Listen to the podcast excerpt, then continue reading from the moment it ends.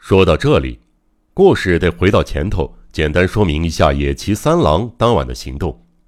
一开始，他和刑警聊到半夜，接下来犯困的他强迫自己打起十二分的精神，眼睛一刻也不敢离开大门。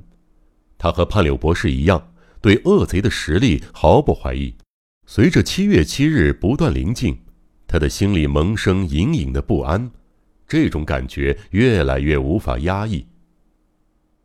就算博士和波叶颈部的监视再怎么严密，那个家伙就像个魔法师一样，肯定还能使出我们想不到的手段带走杨子。野崎对此深信不疑。肯定有人进门，应该是不会引起站岗刑警怀疑的人。假装若无其事的经过这道门，越是看着不可疑的人，是恶贼的可能性也就越高。邮差、医院派来的人、拜访 K 市的客人，或者……就是 K 警局的刑警。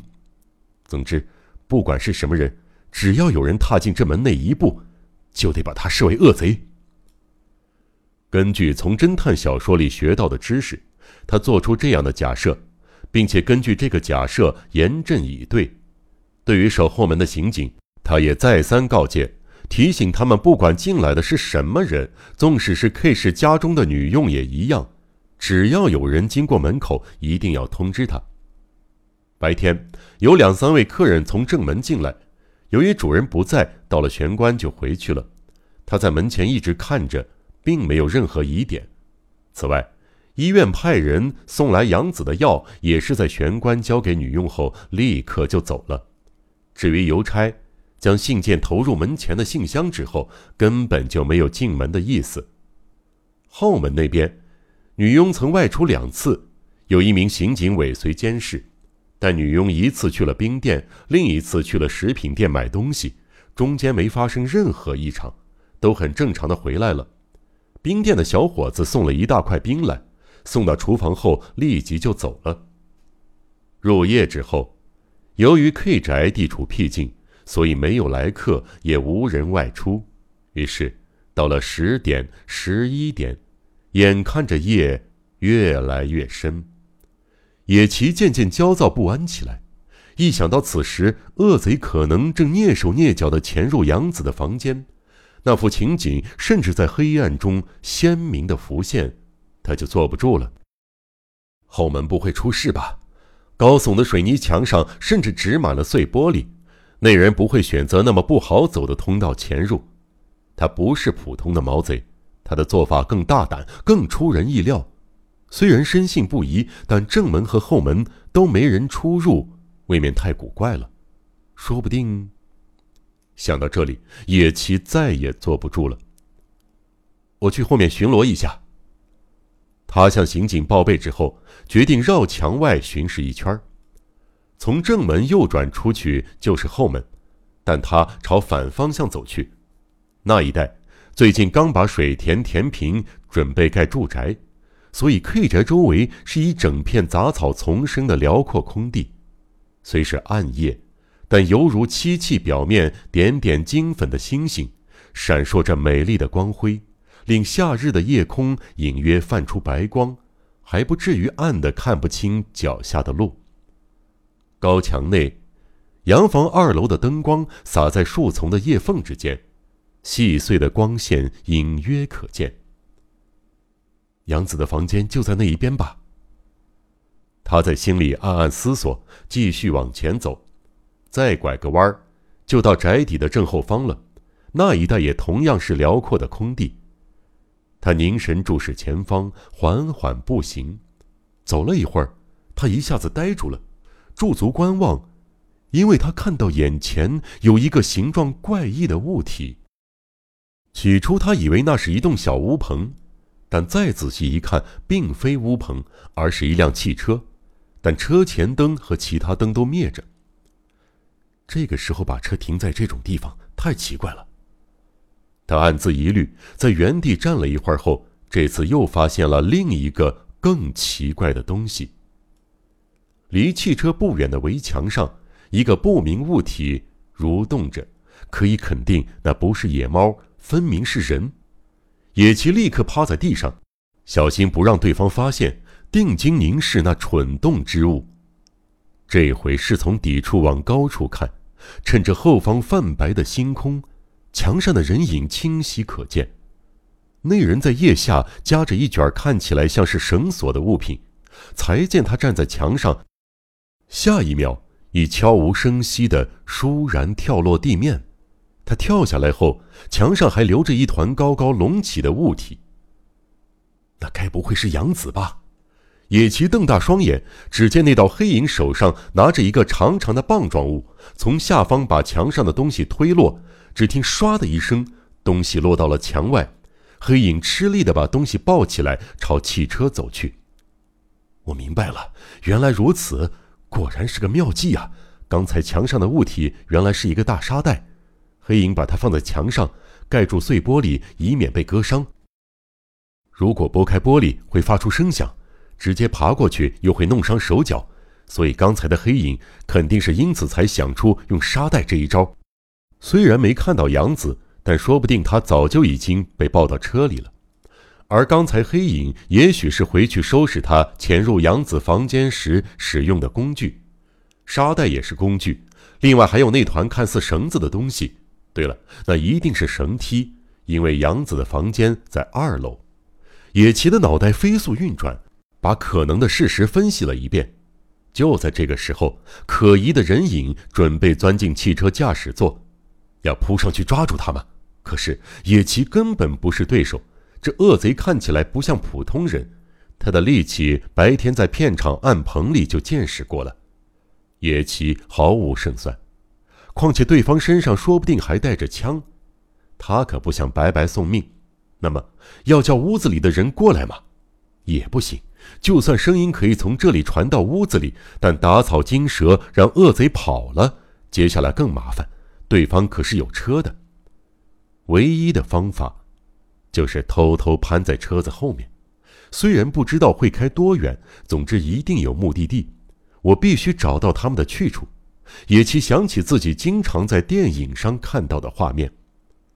下定决心之后，他趴卧在地上，匍匐前进，快速靠近汽车，总算赶在车子发动的那一刻成功抵达车尾。车头灯悠悠亮起。方向盘前的小灯也亮了。野崎扑向车尾之前，曾透过旁边的车窗瞄了车内一眼。后座上的确有一个人，而且看起来像年轻女性，颓然倒卧。车子如离弦的箭疾驰而出，野崎就像肉瘤一样攀附在车尾。车子专挑暗处行驶，最后上了京滨国道宽阔的大马路。路上几乎看不到什么人，偶尔有汽车擦身而过。到品川的这段路大约用了三十分钟，途中经过两个派出所，但不知该说是幸或不幸，都没有被拦下盘查。因为时值深夜，不可能看出车内有异状，就连车尾的肉瘤也是，只要不注意看，绝对不会发现。可是话说回来，如果野崎主动向巡查呼救求援，在他说明原委的时候，恶贼一定会找机会溜走。总之，现在只要能确认恶贼的去处，结果就很完美了。不过，进入了东京市区后，车子又开始挑一些人烟稀少的巷弄行驶，好像刻意避免经过派出所前似的，车速也比刚才放慢了。虽说是深夜，但这里毕竟是市区，不可能遇不到一个人。看到的难保不会对野崎的怪异姿势起疑，到时候如果有别的车辆追上来就好了，那倒也是个办法。问题是野崎经过数十分钟的特技表演，早已是手脚麻痹，现在不只是痛苦，而是根本失去知觉了。他甚至觉得什么恶贼都不重要了，只想离开车子，长长的睡上一觉。就在他觉得自己再也撑不下去的时候，一个偶然擦身而过的路人发现了野崎。“喂，车子后面有人！”那个男人一边吼，一边追着车子跑了五六间的距离。听到吼叫声，恶贼也不知道是怎么想的，竟然开始全力加速。弯过街角时，野崎差点就被甩落。之后，车子在一个人迹罕至的地方停下，恶贼下了驾驶座。野崎跳到地上，不假思索地摆出戒备的姿势。可惜这里的位置不佳，一侧是工厂长长的围墙，另一侧是河川，恐怕没有人可以助他一臂之力了。情急之下，他只能像扁平的蜘蛛一样钻进汽车底下，听天由命，然后大气也不敢出。嗯，明明什么都没有，难道我刚才听错了吗？恶贼绕着车子走了一圈，仿佛觉得很不可思议似的自言自语。最后，只见他回到驾驶座，车子引擎开始震动。野崎心想：要是动作太慢，可糟了！连忙自车底钻出，又贴在原先攀附的地方。之后再没出什么状况，车子就这么抵达了目的地。由于停车的动作非常自然，野崎立刻明白到目的地了。他急忙离开车子。那是一条不太宽敞的巷子，他只好躲在对面的屋檐下。恶贼停车后，离下车还有一段时间，所以跟踪的人非常轻松。事后才知道，原来那里是麦厅区的 R 厅。野崎当然不知情，但听众们想必还记得，最初恶贼雇佣李建方之当事务员，那晚带他去的地方同样也是 R 厅。不仅如此，现在汽车停下的地方，正是那晚恶贼与方知走进去的那栋门面小巧的空房子。终于让野崎找到恶贼的老巢了。对方还不知道野崎就躲在对面的屋檐下。下了驾驶座后，打开后座车门，从车中拖出女子，双手抱着她绕过车子，就这么消失在那栋屋子里。但是，那时。恶贼一时疏忽，忘记关掉车头灯，因此当他经过灯光前时，让野崎看见了被害者的脸孔。虽然只是短暂的一瞬间，但野崎看得很清楚，那个女人的确就是富士洋子，是嘴里塞着东西、像死人一样瘫软无力的富士洋子的脸孔。同时，野崎还有另一个发现，他一直以为开车的男人就是蓝胡子。结果他发现，此人与白天大闹暗棚的魁梧男子根本就不是同一个人。这个人矮多了，而且很瘦小，年纪似乎也很轻。虽没有看清楚长相，但是野崎不仅可以确定他不是蓝胡子，而且野崎还记得曾经在哪儿见过和这个人的走路姿势一样的男人。他的确见过这家伙。直到对方进了屋，他还一直站在原地。是谁呢？究竟是谁呢？这个问题一直在脑海里转啊转的。最后，意外的发现令他惊讶的跳了起来。我想起来了，我想起来了，那家伙就是上次那个不良青年。我记得他叫平田东一。各位听众应该还记忆犹新吧？当李建方知的一只手被做成石膏像陈列在神田的表框店时。带领博士和野崎去店里的青年，又在同一天留下一场惨叫声，从博士家像一股烟一般消失的离奇青年。他在这件事中，究竟扮演了什么样的角色？他是从那天起就成为蓝胡子的手下助纣为虐，还是他自己就是那个屠杀多名女子，在社会上掀起轩然大波的蓝胡子本人呢？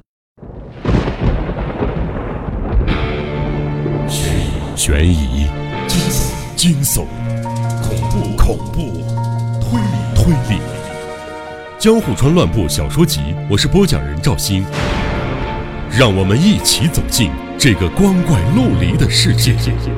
光怪陆离。